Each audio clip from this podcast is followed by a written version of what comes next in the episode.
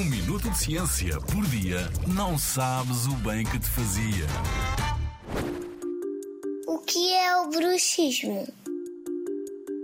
Com este nome, não é de estranhar que pensemos que o bruxismo é algo que nos transforma em alguém com um riso maquiavélico que voa em cima de uma vassoura e gosta de chapéus pontiagudos.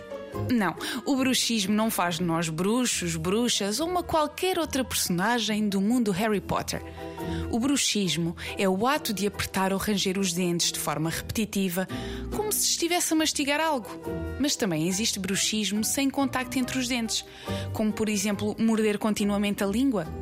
Este comportamento é involuntário. Quem o faz muitas vezes nem dá por ele e pode fazê-lo tanto de dia como de noite.